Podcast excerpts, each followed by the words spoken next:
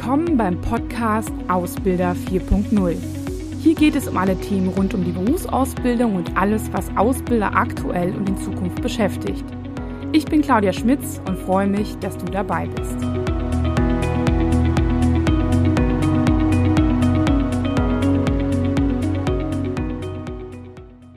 Hallo und herzlich willkommen. Heute beschäftigen uns mal damit, was kann ich als Unternehmen tun, damit die Auszubildenden, die ich über drei oder vier Jahre lang ausgebildet habe, auch in meinem Unternehmen bleiben. Es gibt sicherlich viele Gründe, warum ja Auszubildende nicht immer bei Ihnen bleiben und das hat nicht immer unbedingt was mit Ihnen zu tun. Aber ich möchte mich heute nur damit beschäftigen, was sind Dinge, wo Sie ein Schräubchen drehen können oder wo Sie Einflussfaktoren haben. Viele sehen in der Ausbildung natürlich auch eine Berufsorientierung, auch rauszufinden, was möchte ich eigentlich. Und deswegen ist es natürlich auch manchmal an der einen oder anderen Stelle nicht verwunderlich, dass ähm, ja Auszubildende sich nach der Ausbildung nochmal für was anderes entscheiden. Ähm, und das hat natürlich verschiedene Gründe. Aber ähm, das häuft sich, das höre ich zumindest immer wieder von Ausbildern und ähm, ist natürlich auch äh, schade, weil man viel Zeit investiert. Aber auf der anderen Seite ist es natürlich so, dass auch Jugendliche heute viel mehr Möglichkeiten haben, ähm, viel mehr Inspiration bekommen, was sie überhaupt machen können und auch dann gewissen Druck haben. Und ja, das natürlich gehäuft dazu führt, dass sie einfach sich vielleicht dann gegen ihr Unternehmen nach der Ausbildung entscheiden. Ähm, drei Dinge, die sie machen können. Also einmal ist es ein Gespräch zu führen und das rechtzeitig, nicht irgendwie einen Monat vor Ausbildungsabschluss, sondern frühzeitig, ähm, um einfach mal zu schauen, was beschäftigt den jungen Menschen gerade, ähm, wo steht er. Im besten Fall sind sie auch immer fortwährend in der Ausbildung mit den Personen im Gespräch, aber das ist natürlich manchmal auch gar nicht möglich. Ähm, das heißt, gibt es konkrete Stellen und auch konkret mit den jungen Azubis über die konkreten Stellen, die es nach der Ausbildung gibt, zu sprechen.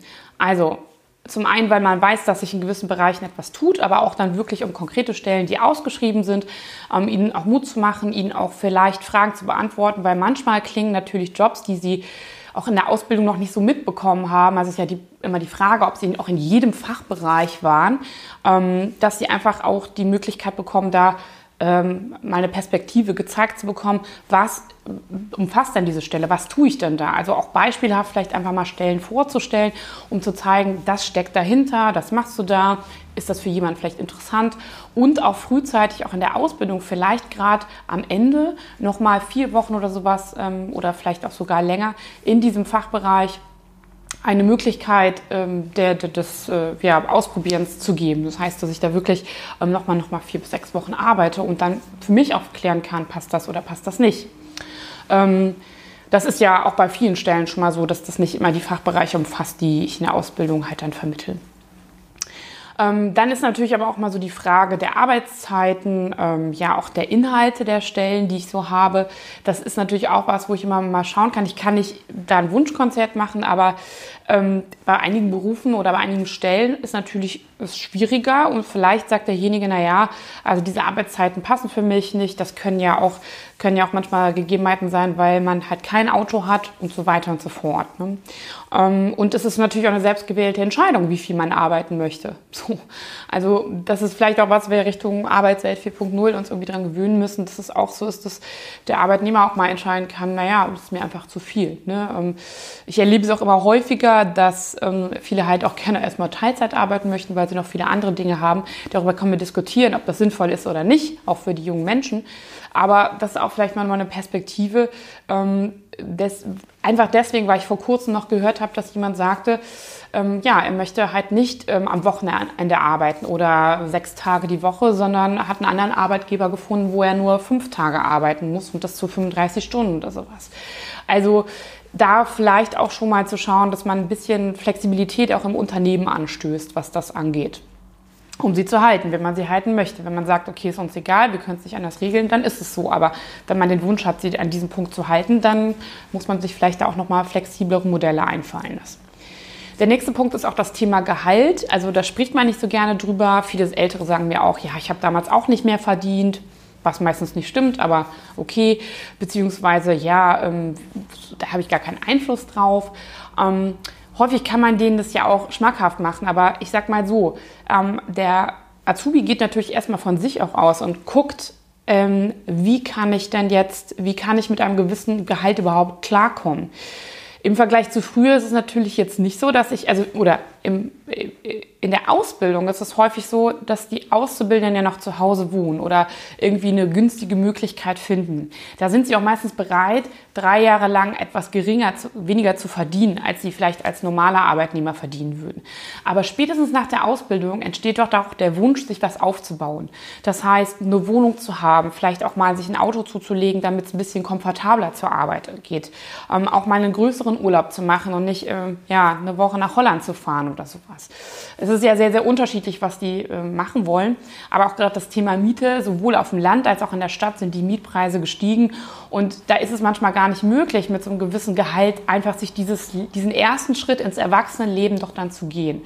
Und da muss man vielleicht auch nochmal schauen, ist das überhaupt jemand möglich? Also nicht einfach den Azubi als günstige Arbeitskraft zu sehen, sondern ganz klar auch zu sagen, okay, ich verstehe das, gerade in diesem Bereich, der, der muss halt jetzt wirklich auch in der Stadt wohnen, sonst geht das gar nicht anders ähm, ihm da eine Unterstützung zu bieten oder vielleicht auch ähm, im Unternehmen auch so Themen anzustoßen wie Jobticket und so weiter, um jemanden dann auch zu entlasten. Weil wenn es wirklich doch nachher dann daran hapert, dass jemand anders etwas mehr zahlt, ähm, obwohl man sich eigentlich während der Ausbildung dem Unternehmen gut gefühlt hat, dann ist es doch umso schlimmer eigentlich, wenn es dann nachher an 200 Euro netto oder sowas scheitert. Ne? Einfach weil derjenige sich die Wohnung sonst nicht leisten kann und vielleicht auch deswegen die Wohnung nicht bekommt. Ne? Also einfach nur mal so als Gedanke. Und der dritte Punkt ist, eine gewisse Perspektive aufzuzeigen. Also junge Menschen, das stelle ich immer wieder fest, die denken nicht so lange und können sich auch gar nicht so eine lange Vorstellung machen, was wollen sie in fünf oder zehn Jahren. Sie haben auch so wenig Ahnung vom Arbeitsleben, dass sie auch gar nicht wissen, was so alles passieren kann im Leben. Da gehen wir als Ältere ja häufig dann auch so ähm, sehr selbstverständlich mit um und sagen, ja, mach den Job doch erstmal und so weiter. Aber für die, glaube ich, besteht die große Angst, dass sie dann nichts mehr anderes machen können und dass sie ihr Leben lang genau das immer machen werden, was ihre erste Stelle nach dem Job so ist. Und da haben sie, glaube ich, noch mehr Angst als, sage ich mal, Ältere vor. Ähm, deswegen würde ich mich auch frühzeitig mal hinsetzen und eine Perspektive aufzeigen. Also zum Beispiel, wenn derjenige ähm, den Wunsch äußert, ich möchte gerne Techniker oder eine Meisterstelle haben, so, ne? Vielleicht ist es einfach so, dass das jetzt nicht in den nächsten zwei oder fünf Jahren irgendwie immer möglich ist, aber zu sagen, guck mal, wenn du jetzt hier zwei, drei Jahre auf dieser Stelle bist als Facharbeiter ähm, oder als Sacharbeiter in einem gewissen Bereich und nebenbei vielleicht noch einen Betriebswirt machst oder einen Techniker oder eine andere Weiterbildung oder sowas, dann gibt es dort eine Meisterstelle. Die kann ich dir noch nicht direkt nach der Ausbildung natürlich versprechen, ähm, aber das wäre dann der nächste Schritt. Also man kann denen das ja auch sehr offen sagen, wie viele Stellen zum Beispiel dann sich auftun werden. In den meisten Unternehmen haben wir nicht nur einen Fachkräftemangel, sondern auch einen demografischen Wandel. Das heißt, ähm, auch dazu aufzuzeigen, hab ein bisschen Geduld, ähm, sammel dann mal Erfahrung, vielleicht probierst auch noch mal was aus, gehst noch mal vielleicht an eine andere Niederlassung, wo du noch mal ein bisschen was anderes mitbekommst und komm dann nach drei Jahren wieder zurück, hab die Erfahrung gesammelt und dann steht für dich ähm, einer dieser Stellen zur Verfügung. So, ne? Also man kann natürlich nicht immer was versprechen, aber mal so einen kleinen Karrierepfad einfach aufzuzeigen, was kann denn dann so aus dir werden? Was hast du für, denn für Optionen? Ähm, das Gleiche betrifft natürlich auch, wenn der Wunsch geäußert wird, nochmal zu studieren. Also gibt es halt auch eine Möglichkeit, berufsbegleitend bei Ihnen noch zu bleiben. Also A, als Werkstudent oder sogar bei Ihnen weiter zu arbeiten und dann berufsbegleitend zu studieren. Ähm, bis hin zu, dass man sagt, okay, das geht vielleicht nicht. Also nicht in jedem Unternehmen ist das möglich, vor allem auch nicht mit allen Studienfächern. Aber vielleicht ist es möglich, dass Sie ähm, ähm, demjenigen durch Werkstudententätigkeiten oder durch das sie weiter mit dem im Kontakt bleiben, vielleicht nicht sie persönlich dann, aber diesen, diese Bindung schaffen, dass derjenige nachher wiederkommt, also nach dem Studium.